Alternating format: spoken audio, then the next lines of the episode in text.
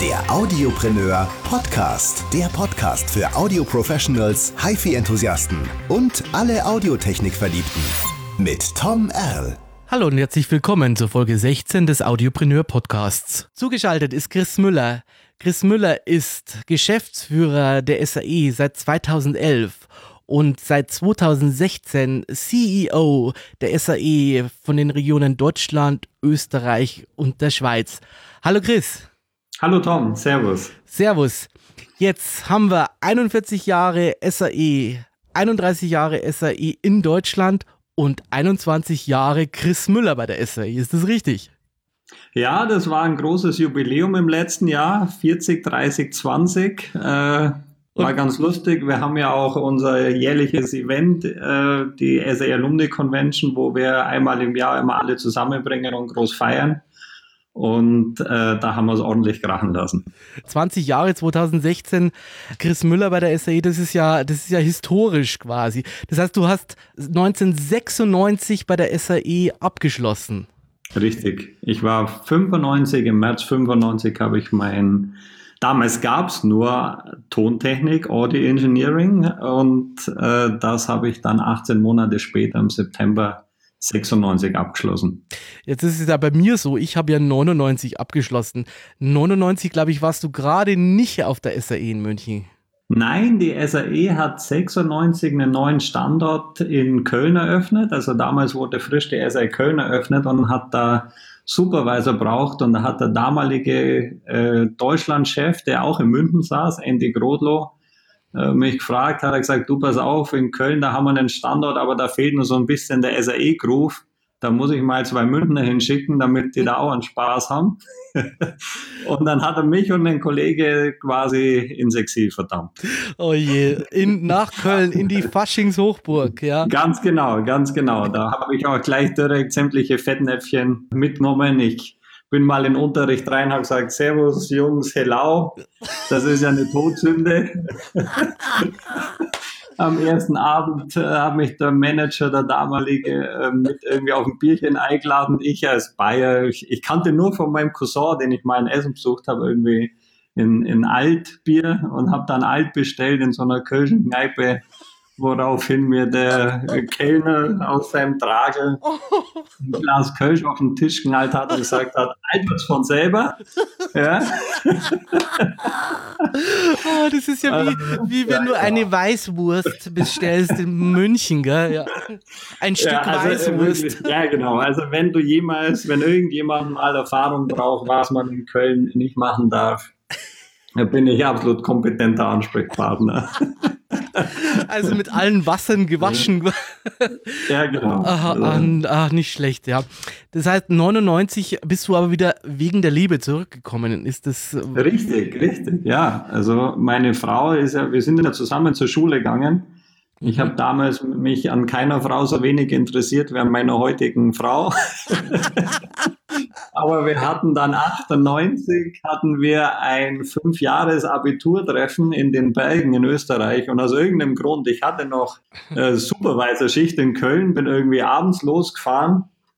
Damals mit meinem VW Käfer von Köln nach Österreich irgendwie ins ne, so einen Zwölf-Stunden-Ritt äh, auf eine Hütte und es hat sich gelohnt. Also ich weiß heute, warum irgendwie mein Bauchgefühl mir gesagt hat, da kannst du nicht fehlen. Ich habe den ersten Abend direkt verpasst, aber am zweiten dann irgendwie, zweiten Tag kam ich an, habe meine Frau gesehen und dachte mir, wow. Oh, und immer noch verheiratet. immer noch verheiratet, glücklich, zwei Kinder, uns geht's super. Ah, super, perfekt.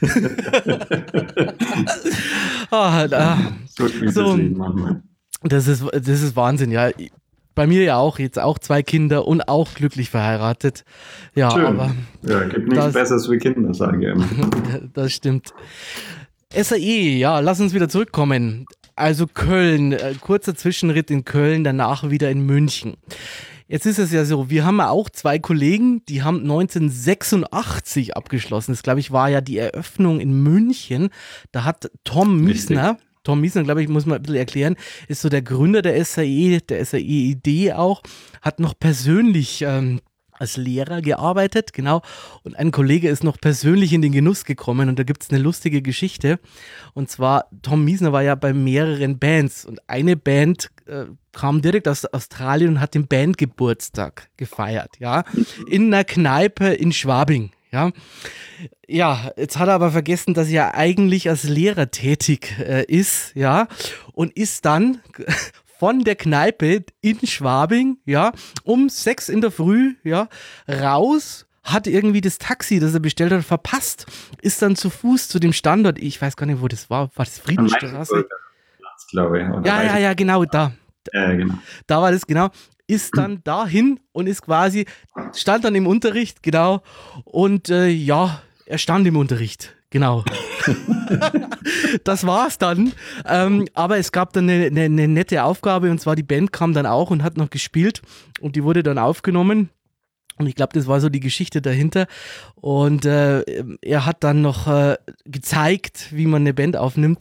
Und äh, auf jeden Fall meinem Kollegen, der jetzt ja hier arbeitet bei der Antenne, ist das äh, ewig in Erinnerung äh, geblieben. genau. Ein Tom Miesner, der nicht mehr sprechen konnte, aber gezeigt hat, wie die Gitarre, wie man die Gitarre umlegt, ja, oder die Gitarre aufnimmt, besser gesagt. Also eine nette Geschichte auf jeden Fall. Und so hat es auch angefangen. Also das Head Office ist ja, glaube ich, immer noch München, oder?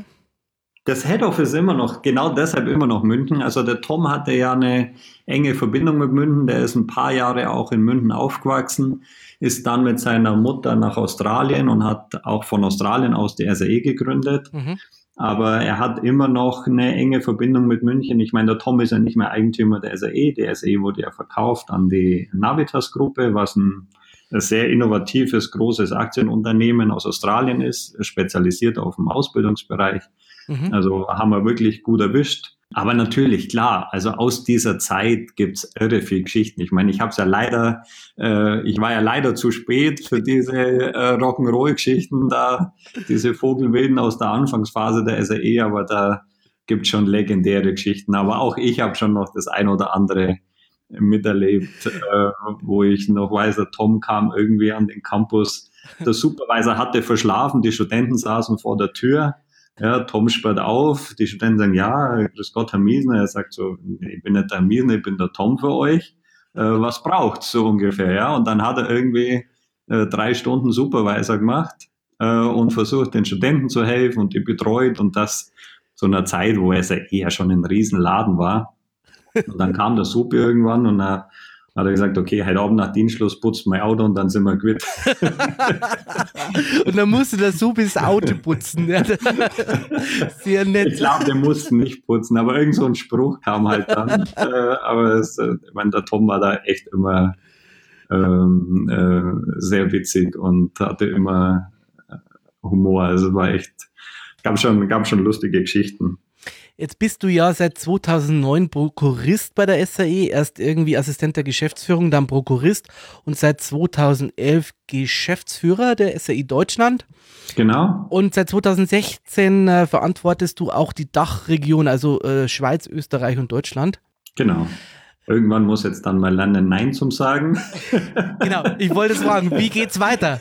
Dach ist ja nicht genug für, für, für Chris Müller, oder? Wie geht's denn weiter jetzt? So, du, ich wollte eigentlich, ich, ich, also ich wollte nie, ich hatte nie den Plan, Karriere zu machen. Ich meine, ja. ich, ich bin ein einfacher Tontechniker und offensichtlich mache ich das, was ich mache, immer ganz gut. Mhm und bin so da hochgestolpert. Äh, mir macht es immer noch saumäßig Spaß. Was mir Spaß macht, ist, dass ich einfach immer wieder jeden Tag wieder was dazulerne. Also natürlich bin ich von, meinem, von, von meiner eigentlichen Leidenschaft Tontechnik irgendwie wegkommen, immer mehr, aber einerseits habe ich vieles Neues erkundet, habe vieles gelernt, habe viel dazugelernt, was, also ich bin schon sehr auch irgendwie wissbegierig, glaube ich. Ähm, und es ist einfach ein cooler Laden. Ich mag die Leute. Ich liebe das, wenn du Studenten im ersten Schultag beobachtest, wie sie reinkommen und ein paar Jahre später äh, triffst die und die sind selbstbewusst und äh, die haben echt was erreicht. Erst letzte Woche hat irgendwie mir ein, ein Absolvent oder ein Lehrer auch aus Frankfurt eine SMS geschickt. Hey Chris, geil, ich habe auf der Berlinale irgendwie oder in Berlin äh, den, den Preis gewonnen für die beste Filmmusik. Und ich meine, und dann, dann gratuliere ich dem und dann schreibt er zurück, weißt du was, also mir bedeutet der Preis echt viel. Aber dass du an mich denkst und dass du mir gratulierst, bedeutet mir noch viel mehr. Ich meine, da, da bist du den Training gerührt. Ja, ja ich klar, mein, freilich. Wie geil ist das denn? Und das ist irgendwie, für mich ist die SAE eine Familie. Früher habe ich immer gesagt, meine zweite Familie, aber ich beschäftige mich auch gerade viel mit, mit Firmenkulturen und sonst was und habe auch irgendwie erst einen interessanten Satz gelesen, so dass irgendwie eines der größten Unwörter, die so äh, bei uns immer mehr Popularität haben, ist Work-Life-Balance. Also wenn irgendwie, wenn man das Gefühl hat, man lebt zwei Leben, ein Arbeitsleben und ein Privatleben, dann hat man eigentlich eh schon verloren. Da haben wir was also, falsch gemacht, ja, bin ich genau, auch da haben wir was falsch gemacht. Und, und ich, für mich war das nie zwei Sachen, die SAE und der Job. Und ich mache deshalb meinen Job gern, weil ich irgendwie, weil es sich für mich nicht wie ein Job anfühlt, auch wenn du irgendwie mal 60, 70, 80 Stunden die Woche arbeitest und irgendwie da irgendwie leidenschaftlich in dem Projekt hängst und irgendwie guckst und machst ähm, und auch Stress hast. Aber es, es fühlt sich, die, wenn ich Urlaub mache mit der Familie, ist ganz klar, wenn wir wohin fahren, dass wir irgendwo hinfahren, wo auch eine SAE ist und dass wir dann auch eine SAE anschauen und das ist für meine Frau okay und meine Kinder okay und die interessieren sich dafür und als der neue Standort in, in Bochum eröffnet war, sind wir da sofort hingefahren, haben uns den angeschaut und die sind da genauso stolz und fragen und das ist nicht zweierlei Sachen. Das ist das, was, glaube ich, heute vielen Leuten fehlt und was, glaube ich, echt eine, für mich eine, eine, eine wichtige Erkenntnis war. Also es hat sich nie wie zwei Sachen angefühlt und heute sage ich einfach, es ist, es ist mein, ich habe einen SE und meine Familie und meine Freunde dazu und Freunde sind viele auch von der SE und das ist einfach schön. Und deshalb macht es Spaß, hier jeden Tag herzukommen und zu arbeiten und ähm, das ist, das ist, und wie gesagt, es gibt für mich nichts Schöneres und keine größere Erfüllung, wie zu sehen, wie viele Studenten hier reinkommen. Ich meine, ich war selber mal so, ich war absolut nicht der Überflieger in der Schule. Ich habe irgendwie gedacht, hier Musik und Technik und mit Leuten umgehen, das ist mein Ding kam zur SAE, war völlig überrascht, dass ich auf einmal gut war, weil es mich einfach interessiert hat und weil es mein Ding war, genau. Und ich sage immer jedem, der mich fragt, ja, soll ich lieber Audio oder sonst was, sage ich, folg deiner Leidenschaft, mach das, was deine Berufung ist, weil äh, orientiere dich nicht daran, wo du später einen besseren Job kriegst oder besser bezahlt. Wer gut ist, kriegt einen Job und gute Leute suchen wir immer. Absolut. Und deshalb kann ich nur jedem raten, folge der Leidenschaft, folg dein, mach dein Ding mach dein Ding, folg, folg deinem Purpose, deiner Leidenschaft, ganz genau. genau. Ganz genau dann wird es auch und dann ist man vor allem auch nicht gestresst. Das heißt also, das, der, die ganzen Burnouts, die es gibt, kommen auch daher, dass man nicht das macht, was man eigentlich will und nicht auch der Leidenschaft folgt, die man hat. Und insofern glaube ich auch, dass du da ganz was Wahres sagst, ja. Und das ist auch Richtig. ganz wichtig für, für meine Hörer. Folge der Leidenschaft und dir wird es gut gehen. Genau, ganz genau. Das ist, kann man jedem nur, nur raten. Jetzt hat er die SAE bisher in äh, Deutschland acht Standorte. Wie geht's weiter? Habt ihr geplant, mehrere Standorte zu eröffnen? Oder wie schaut's aus mit der SAE in Deutschland oder in Österreich, Schweiz? Wie geht's weiter? Äh, wenn man sich die Landkarte mal anschaut und guckt, wo die SAE Standorte hat, dann sieht man, äh, dass es in der Mitte von Deutschland so einen breiten Gürtel gibt, wo wir noch nichts haben momentan. Ich denke mal, Nürnberg und Hannover sind zwei interessante Standorte. Nürnberg ist noch sage ich mal, ein bisschen in den Sternen. Bei Hannover haben wir schon ganz konkrete Pläne. Da wollen wir im September den Standort öffnen.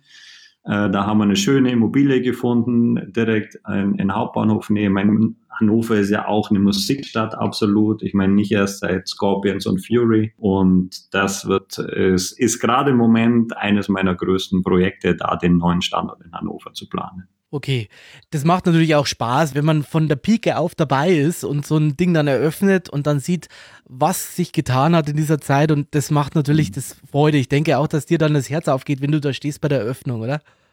Selbstverständlich. Also ich meine, da ist man natürlich absolut stolz. Ich bin auch, äh, also wir haben einen Architekten, mit dem wir zusammenarbeiten, der dann von mir auch regelmäßig wieder ähm, sage ich mal, einen Korb kriegt. Ich sage immer, ich will nicht, wenn, wenn man in einen SAE-Standard reinkommt und das Gefühl hat, dass die haben einen geilen Innenarchitekten, ja. dann ist was falsch. Also ich will, dass diese Standorte, und das ist uns, glaube ich, in Bochum gut gelungen, wir haben vor äh, vier Wochen haben wir in Berlin den neuen Campus eröffnet, ein Wahnsinnscampus an der Mediaspree, in der Mediaspree, direkt gegenüber von Universal, Oberbaumbrücke, also 2000 Quadratmeter vom Allerfeinsten, abgefahrene Studios auch, also mit Gold und Purple und also ähm, Echt, echt richtig geil. Also jeden einladen, der mal in Berlin ist, da vorbeizuschauen in der Küfristraße. Äh, also alle sind immer herzlich willkommen, da vorbeizuschneiden. Echt, ohne uns loben zu wollen, ich finde es ich find's super. Und das macht natürlich super Spaß. Aber du hast natürlich auch bei solchen Projekten auch immer wieder Momente, wo du denkst, ach du grüne Neune. ja, wie kriegen wir die Kuh denn jetzt vom Eis? Ein Beispiel in Berlin. Ja. Ähm, du hast eine Baugenehmigung und auf einmal heißt also Behindertentoiletten. Nee, also da braucht man auf jeden Fall, das geht ja gar nicht, nur eine Behindertentoilette. Also es ist ja diskriminierend, wenn ein Behinderter weiter zur Toilette zu gehen hat wie ein Nichtbehinderter. Okay. Gut. So, jetzt hat man an so einem Campus eine Behindertentoilette. Da sei dazu gesagt, dass wenn wir mal Behinderte haben, die nicht auf Behindertentoiletten gehen wollen, ja, die fühlen sich damit nämlich, die wollen ganz normal am Leben teilhaben. Ja. Das heißt, wir haben in Deutschland ungefähr acht Behindertentoiletten und noch nie eine einzige davon gebraucht. Das kostet im Jahr ein paar tausend Euro Miete, das kann man sich ja auch vorstellen. Klar. So, jetzt baust du dann einen neuen Campus in Berlin und da wird gefordert, ja, wenn du drei Toilettenblöcke hast, dann muss in jedem Toilettenblock auch eine Behindertentoilette sein, zum Beispiel. Und äh, das sind dann so Herausforderungen, wo du dann noch irgendwie nachträglich wieder umplanen musst, wieder gucken musst. Da tickt aber auch jedes Bundesland anders. Also das kann man gar nicht vorhersehen. Ich meine, jetzt sind wir gerade am Projekt Hannover. Wir haben gerade Berlin abgeschlossen. 2012 haben wir Bochum eröffnet. In Bochum war zum Beispiel ein Riesenthema Parkplätze. Ja. Wir müssen Mhm. genügend Parkplätze vorhalten. Wir haben gesagt, wir haben Studenten. Wir sind drei Minuten oder, oder sieben Minuten Fußweg vom Hauptbahnhof entfernt. Also die kommen alle mit Öffentlichen im Ruhrpott. Ich meine, da hat man, da fährt man nicht Auto. Ja, und schon gar nicht als, als junger, äh, als, Als junger Student, ja, ja. junger Student, ja klar. Ich meine, wozu? Ähm, nee, da muss man dann irgendwie jede Menge Parkplätze vorhalten. Dann dachten wir, okay, Parkplatz ist wieder ein Riesenthema in Berlin. Die sagen, Parkplatz interessiert uns überhaupt nicht. Ja, aber du musst irgendwie für, äh, für pro drei Studenten brauchst du einen Fahrradparkplatz. Also hier geht's nicht um, um, um, um Autostellplätze, sondern auf einmal machen die einen riesen Fass auf, dass wir irgendwie 80 Fahrradstellplätze oder irgend so eine verrückte Zahl brauchen. Und ich sage, hallo, okay, dann kaufe ich so Fahrradständer. Nee, nee, das gibt's natürlich genormt und da muss, gibt's einen großen Bügel heutzutage und der muss im Boden verankert sein und einen so einen Bügel dürfen maximal zwei Fahrräder sein und so. Und dann stellst du fest, auf dem ganzen Grundstück hätten keine 80 Fahrradparkplätze mehr Platz. Und Das dann kommt irgendwie so Das heißt, du hast mehr. Ja, dann, dann muss man sich die auskaufen. Okay, alles klar. Also ein Einkommensmodell der Stadt Berlin, äh, wie das irgendwie, wie das, wie man zu Geld kommt. Also eigenartig. Und jetzt sind Verrückt, wir so verrückt, wirklich. gespannt, was in Hannover auf uns zukommt. Also es, es ist immer spannend. Aber es macht, wie du sagst, zurück zu deiner Frage, es macht super Spaß, so einen Campus zu gestalten. Ich lade immer die Mitarbeiter ein, dass sie mit Designideen kommen. Jeder kann nach Möbel recherchieren, Tapeten irgendwie, was auch immer. Äh, geile Ideen sammeln und wir machen dann so einen Campus absolut zu unserem Campus. Der Campus muss absolut die SAE-DNA äh, irgendwie zeigen. Wenn dann nachts einer reinkommt und keiner ist da, dann muss der sehen, okay, das ist Kreativbranche, das ist Medien, das ist SAE. Ja, super. Ja, das muss richtig rufen, habe ich mal von dir gehört, glaube ich. Das hast du mal gesagt, gell? Ja, genau. Ich, ich spreche immer vom SAE-Groove. Äh, manche sagen Spirit, was weiß ich. Also keiner kann es immer so richtig beschreiben. Atmosphäre, Arbeitsklima klingt so ein bisschen gestochen. Ja, das, äh, wir, wir sprechen davon, ob es an dem Campus wie der Groove ist und ja, da können wir unsere, sage ich mal, Audio-Herkunft nicht verleugnen. Ich finde es toll, mit wie viel Leidenschaft du da dahinter bist. Das ist ja der Wahnsinn. Also du, man merkt richtig, wie du dich da reinsteigerst und wie du sagst, das ist toll und du freust dich darüber. Das ist wirklich, wirklich äh, ganz was Besonderes. Ja, und nach 20 Jahren brennst du immer noch für diese Idee, für diese Ausbildungsidee. Absolut, Das absolut. Wahnsinn. Also das ist, das ist wirklich so und das ist das, was mir jeden Tag antreibt und mir jeden Tag Spaß macht.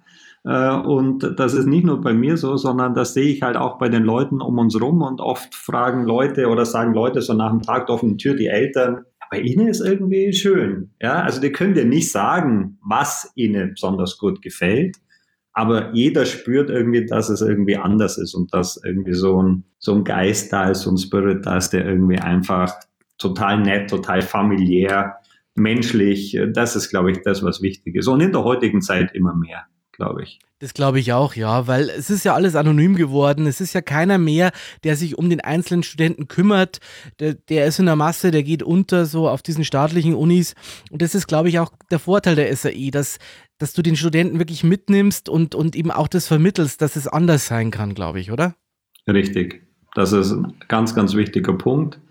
Und ich glaube, das Zwischenmenschliche und dass die SAE für die Studenten auch sowas wie eine berufliche Heimat ist. Ich meine, wir haben ja unser Alumni-Netzwerk, was, was auch eines meiner schönsten Projekte war, ganz ehrlich. Ich meine, 2003 äh, war die Idee da, lass uns doch all die Absolventen, die da rausgehen, irgendwie den Kontakt halten irgendwie. Und dann sind wir draufgekommen, ja, so in Amerika gibt's dieses, die nennen sowas Alumni und dann haben wir das auch mhm. mal gegründet. In Deutschland war das damals irgendwie, ich kann mich noch erinnern, da gab's ja irgendwie so für Alumni-Vereinigungen gab's so eine Infoveranstaltung ähm, mhm. in München in irgendeinem so Hotel.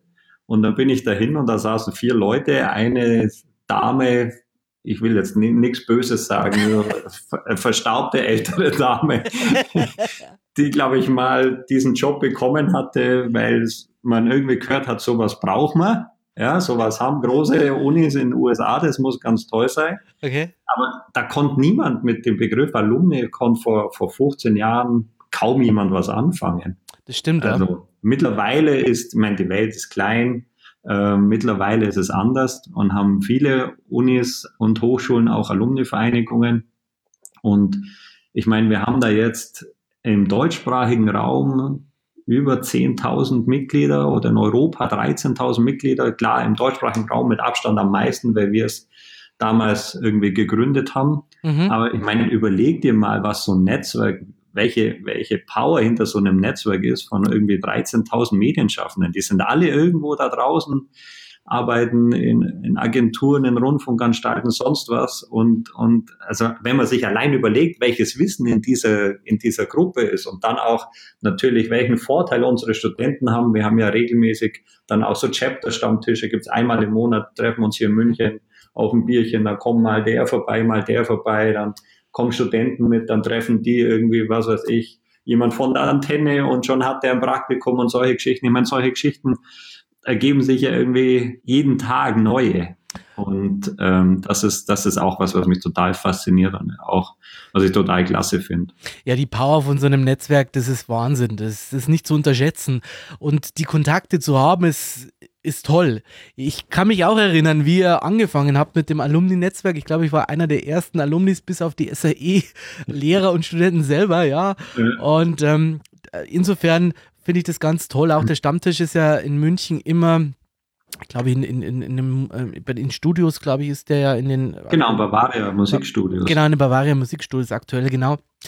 Also es ist schon wirklich toll, so ein Netzwerk überhaupt zu haben und aufgebaut zu haben. Und dann sind ja auch ganz viele private Unis und, und auch die normalen äh, gekommen und haben irgendwie lauter so Alumni-Vereine gegründet, ja.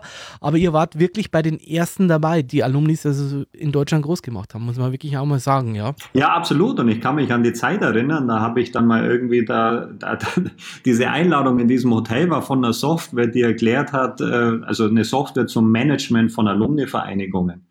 Okay. Und wir hatten damals schon, ich meine, hemdsärmelig, wie die SAE halt immer schon ist, irgendwie selber was programmiert. Ich, ich kann mich ähm, erinnern, Andri, Andi Friesike, ich glaube, den gibt es ja auch noch bei der ja, SAE. Andi Friesike ist auch eine Legende. Der, der Legende, Andi Friesike und sein Wurm äh, Analyzer, glaube ich. Was. genau. So hat genau. der, glaube ich, damals angefangen. Ja. Viel, viele von euch ist das sicher noch ein Begriff, ja. Andi Friesikes Bruder oder, oder irgendwie so, hat die, damals die erste Buchungssoftware der SAE in München programmiert. Richtig, richtig. Genau, da kann ich mich nur erinnern, das war so eine Tonne mit einem PC drinnen, der ja. immer, immer wenn es zu heiß war, im Sommer ausgestiegen ist. das weiß ich noch. Das, an diese Tonne kann ich mich noch erinnern. Das war. Und äh, die hat natürlich am Anfang äh, einige Macken gehabt, diese Software. Und, ähm, aber er hat es schnell hin, hingebracht und es war sehr fortschrittlich und alle standen an dieser Tonne und fanden das toll. Ja, dann konnte man dann die, die Studios dann später auch buchen damit und so. Also äh, war echt sehr nett. Also ihr wart da immer schon vorne dabei. Ding gibt's, ja, also das äh, Konzept gibt es immer noch. Also das mittlerweile kann man das auch online und äh, ist natürlich ein paar Generationen weiter. Aber Ja, ähm, das ist schon interessant, wie sich das alles entwickelt hat. Also ich kenne es noch aus meiner Zeit. Also es ist, ist der Wahnsinn, wie viel Power hinter dieser, hinter diesem Ganzen steckt. Wahnsinn. So, 28 Länder bespielt die SAI, wollte ich schon sagen, aber ihr seid in 28 Länder präsent. Wird es demnächst mehr Länder geben? Oder in Deutschland haben wir es ja schon geklärt, da wird der nächste Standort Hannover werden. Wie schaut es in, in Europa aus? Wie schaut es in der kompletten Welt aus? Wie expandiert ihr? Wie geht es weiter? Was ein interessanter Markt für uns ist und ich denke, äh, wo wir bald News dazu veröffentlichen werden, ist Kanada. Mhm. Und was auch natürlich ein Riesenmarkt ist, ist Südamerika. In Kapstadt habt ihr eine, glaube ich, oder? Genau, das ist ja Afrika, Kapstadt unten. Ach, mein Gott, das will... in, in Mexiko gibt es eine SAE. Genau. Und Mexico dann... City und ich glaube noch eine irgendwo in Südamerika, fällt mir jetzt aber nicht ein. Mhm, mh. Also Europa glaube ich im Moment eher nicht. Also es gibt immer Bestrebungen natürlich, ähm, ja, ich meine Warschau, Prag, Moskau, da gibt es natürlich schon auch noch ein paar interessante Städte. Mhm. Ähm, aber ich glaube, die Prioritäten sind zunächst erst einmal, ich meine, USA ist ein Riesenmarkt, da haben wir schon ein paar Standorte. Mhm. Die werden gerade richtig äh, massiv entwickelt. Äh, Kanada ist ein super interessanter Markt. Und ja, dann eben Südamerika. Ich denke, Brasilien ist natürlich auch ein Riesenland und auch ein Land, das medientechnisch interessant ist. Jetzt ist es ja so, ihr habt ja angefangen mit Audio-Engineer, mit Audiokursen selber. Also Audio ist immer noch natürlich der größte Teil, denke ich mal, bei euch. Aber ihr habt ja ganz viel mehr Ausbildungszweige jetzt. Es gibt ja Webdesign, Webdevelopment. Ihr seid ja auch im Visual FX, also im 3D-Animationsbereich unterwegs dieser ganze Fernsehbereich, seit wann gibt es den jetzt bei euch irgendwie? Also das Digitalfilm und VFX, das, das hat öfters mal den Namen geändert, auch bedingt der Tatsache, dass sich, natürlich die Industrie geändert hat und mhm. die Bezeichnungen dafür. Ähm, aber das gibt es seit äh, 98 oder 99, kann ich mich erinnern. Okay, also. Ja, das ist, war damals in München, glaube ich, der erste Standort, der das angeboten hatte. Digital, ja, Digital Film hieß es damals, oder? Irgendwie so. Oder Film Kurs oder irgend sowas hieß das. Ja, ich weiß nicht mehr genau, es hieß, glaube ah, ich. ich weiß auch nicht. ich habe keine Ahnung, wie das hieß. Nee, damals kam es ja gar nicht. Der Name hat sich so oft geändert, dass ich es jetzt auch nicht mehr weiß. Keine Ahnung, ja. Also es war ähm, auf jeden Fall ein relativ sperriger Name, ja. Genau. Es sollte so ein bisschen in die, in die Zukunft gehen. Und das wurde ja auch ein paar Mal geändert jetzt und im aktuell ist es ja, wie heißt der aktuelle? Kurs. Also wir haben im Moment haben wir Digital Film Production. Ja. Da im Vergleich zu damals ist jetzt auch viel mehr Kamera, Drehbuch, äh, Licht, mhm. auch Grip, also Dolly, Kran, Steadicam, all das Zeug mit dazukommen, also viel mehr filmerisch ja. worden. Früher war der ja eigentlich hauptsächlich Post-Production und da weiß ich nur, da hat man damals diese ersten Silicon Graphics Maschinen. Ja, diese, diese da sind ja alle rumgestanden, da war ein Computer 80.000 Mark. Das war ja irgendwie unvorstellbar. Ähm, heute ist das ein bisschen anders. Und äh, was wir festgestellt haben, also wir hatten auch, wir haben auch im, im Game Art Bereich eine Ausbildung, wo auch 3D-Animation dabei ist. Und jetzt ziemlich neu auch eine Visual Effect und 3D-Animation Ausbildung. Also klar, mein Visual Effect ist ein Bereich, der natürlich immer mehr wird. Mhm. Und ähm, so als Zwischending, die einen machen mehr äh, Film, die anderen machen mehr Post-Pro und Visual Effect im Filmbereich und die anderen machen mehr ja, das 3D mit, mit Spielen. Also da gibt es mittlerweile eben drei verschiedene, den Digital Film Production, den Visual Effect und 3D-Animation und den Game Art und 3D-Animation. Wobei Visual Effect und Game Art und 3D-Animation relativ nah beieinander liegen. Also es sind auch tatsächlich die Studenten, äh, ein paar Monate haben die die gleichen Vorlesungen, aber dann machen die einen halt mehr ja auch noch zeichnen und so Character Design und die anderen spezialisieren sich halt mehr auf auf äh, VFX und ja MoCap, Rendering, was weiß ich. Mhm. Ähm, das hört sich alles sehr spannend an. Ihr weitet es ja immer mehr aus. Also ihr habt jetzt ja sogar so ein Music Business Angebot. Das glaube ich gibt es seit 2015, oder? Da geht es mehr in die ja, mehr in die, in die trocknere Richtung, so hört sich für mich an, oder habt ihr das auch eher Praxis? Ja, es ist mehr, ja genau, also ich meine, Music Business Studiengänge gibt es ja auch viele, will ich jetzt nicht sagen, aber gibt es ein paar. Ja. Äh, wir haben lang sagt, die SAE ist eigentlich immer, sage ich mal, Medienhandwerker. Also wir, so das Diplom ist ja das, wo wir auch bekannt sind in der Industrie. Mhm. Erstmal eine solide Ausbildung, Learning by Doing. Ja. Man, man, macht die Sachen auf industrienahem Equipment, an Studios und Arbeitsplätzen, die vor Ort betreut sind, sechs Tage offen und so weiter. Mhm. Ähm, und haben langsam so ein reiner Business-Kurs ist eigentlich nicht das, was wir wollen. Wir sind keine, keine Business School. Ja, wir sind ja. die, die, wir, wir, wir haben Equipment, wir haben Tonstudios und so weiter.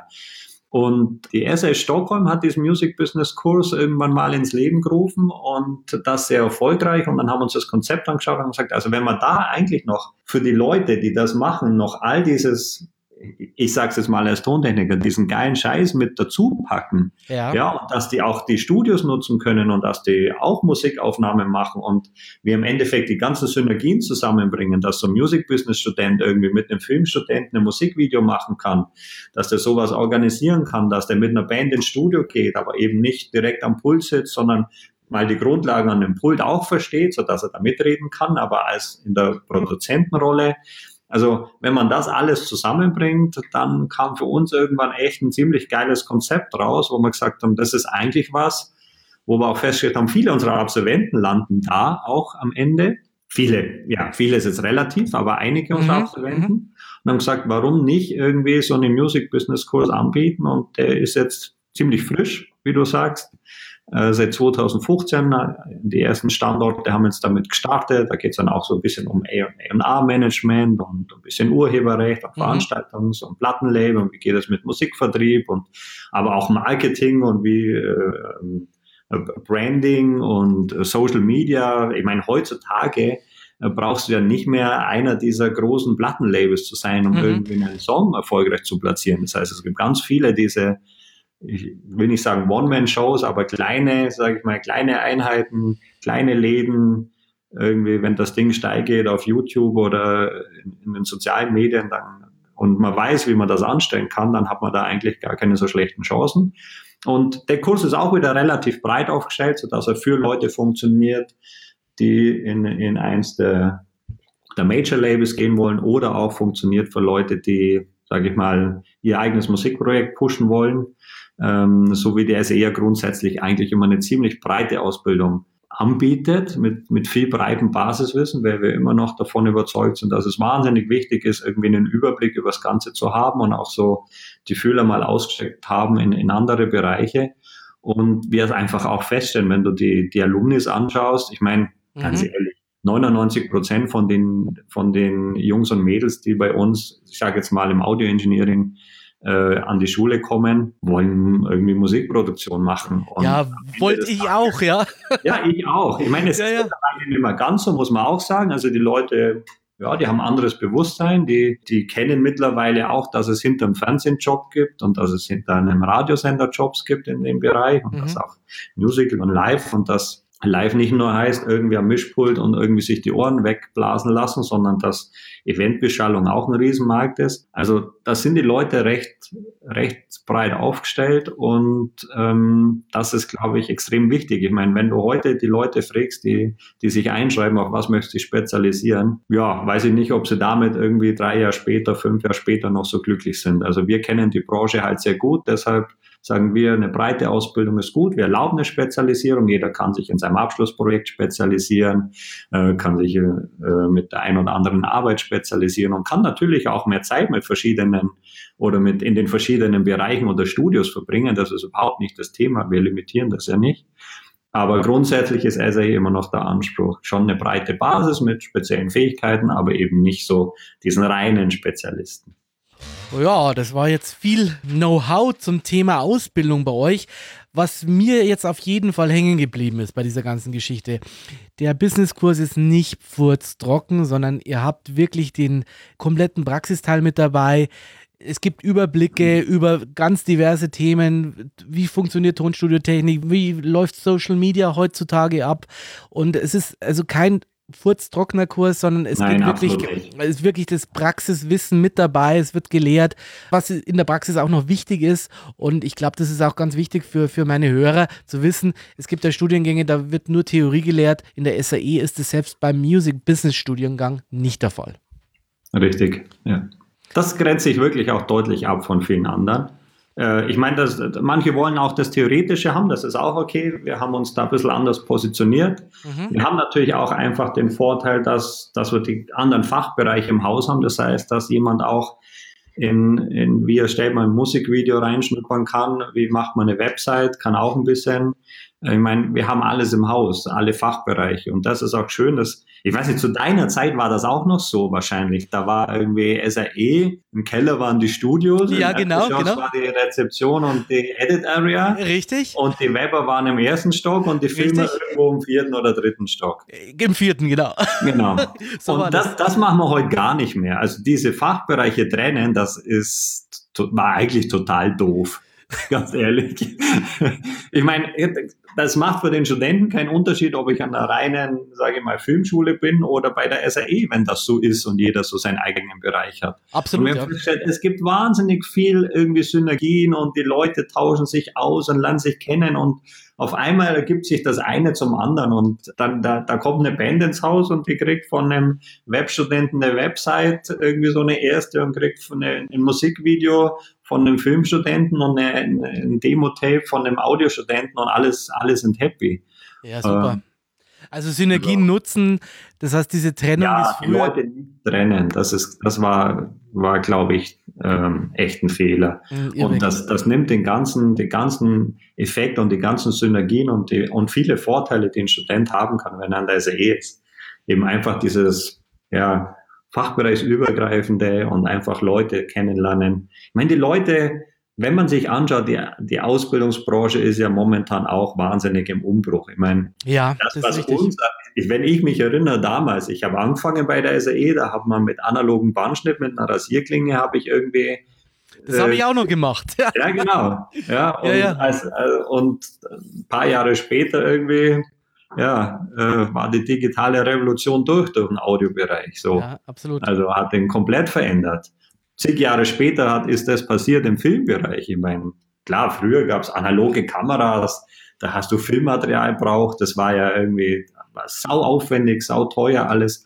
Heutzutage kann einer mit seinem, mit seinem Smartphone irgendwie HD filmen oder vielleicht sogar 4K filmen.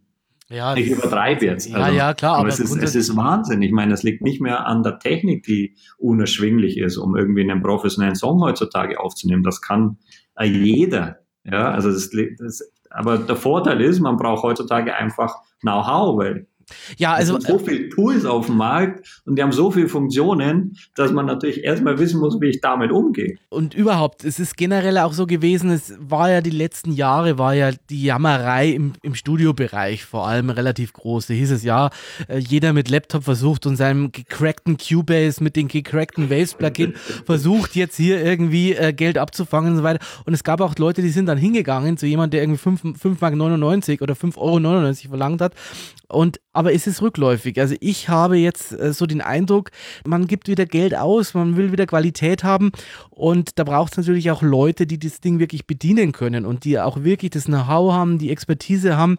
Und ich glaube, da ist äh, eine, eine Bildungseinrichtung wie der SAE, die so praxisnah ist, auch ganz wichtig. Wie siehst du das Thema Studiolandschaft in Deutschland? Ich bin der Meinung, es ist wieder rückläufig und die Leute geben wieder Geld aus und merken auch, Qualität gibt es auch nur durch eine qualifizierte Person, die auch wirklich das kann.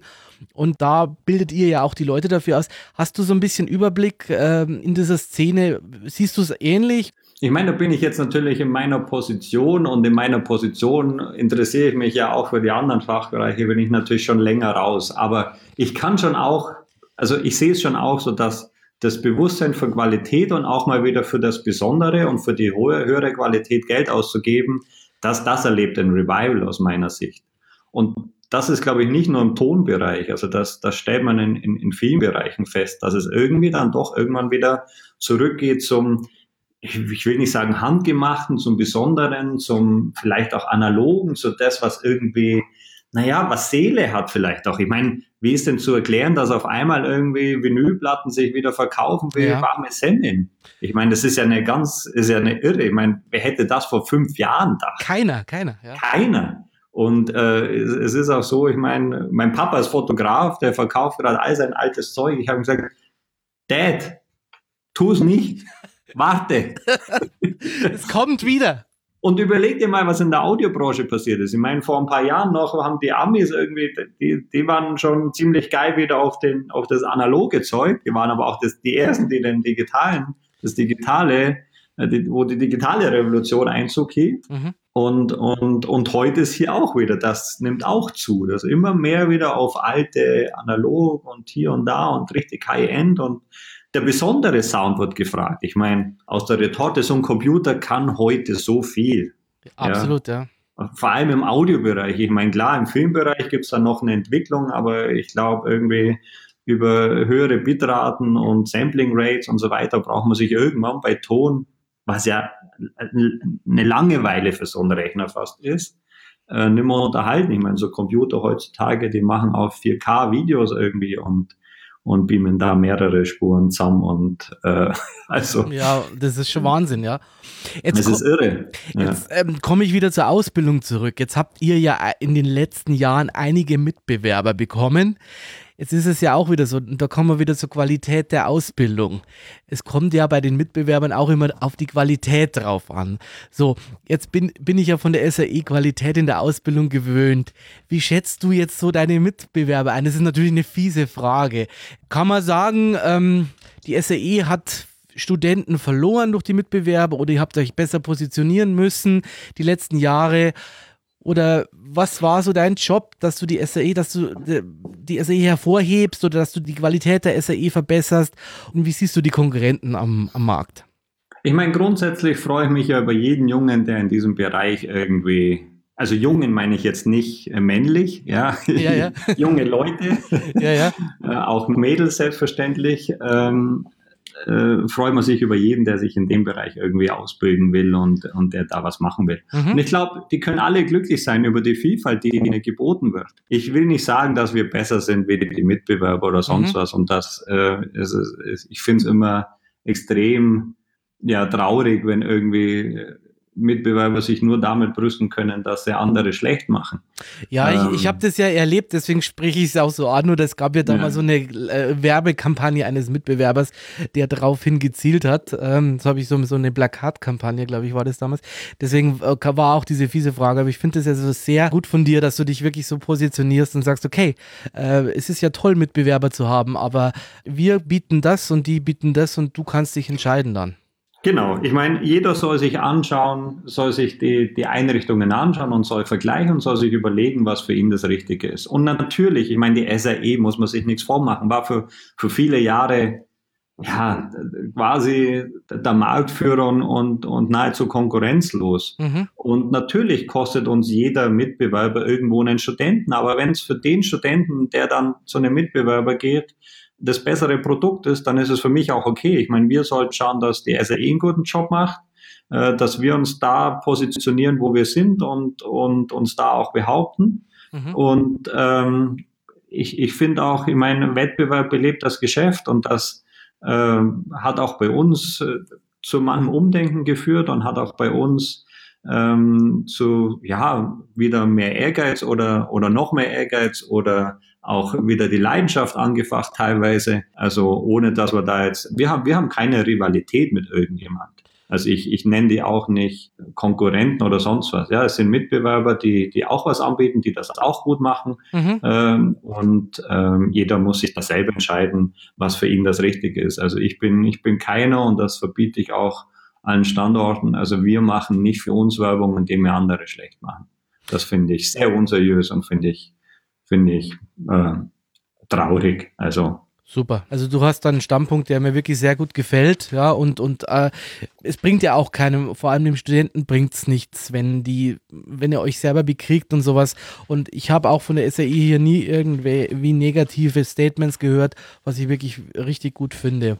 Ein Mitbewerber bringt einen ja selber auch weiter und bringt äh, einen dazu, mehr zu leisten oder was besser zu machen oder Sachen zu überdenken, wie du schon sagst. Und insofern ähm, Konkurrenten beleben das Geschäft und sind auch nicht nicht unbedingt immer schlecht. Genau, und ich meine, klar, wir sind natürlich sehr groß. Das heißt, äh, natürlich klappt bei uns auch nicht immer alles und gibt es mal eine Klasse, wo irgendwas unglücklich läuft. Also wir sind auch nicht die, die Perfekten.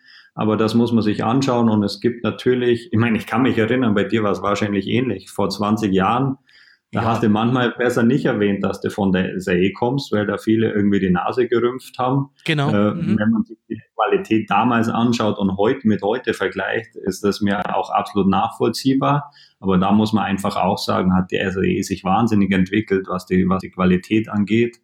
Und ähm, auch die Studiengänge, wenn man sich die anschaut. Ähm, ähm, natürlich ist ein privater, ich meine, wir bilden sehr breit aus, wie ich gerade gesagt habe. Und natürlich ja darf man nicht von diesen Absolventen erwarten oder stellen wir nie den Anspruch, dass jeder, der rauskommt, der fertige, absolute Profi-Spezialist ist.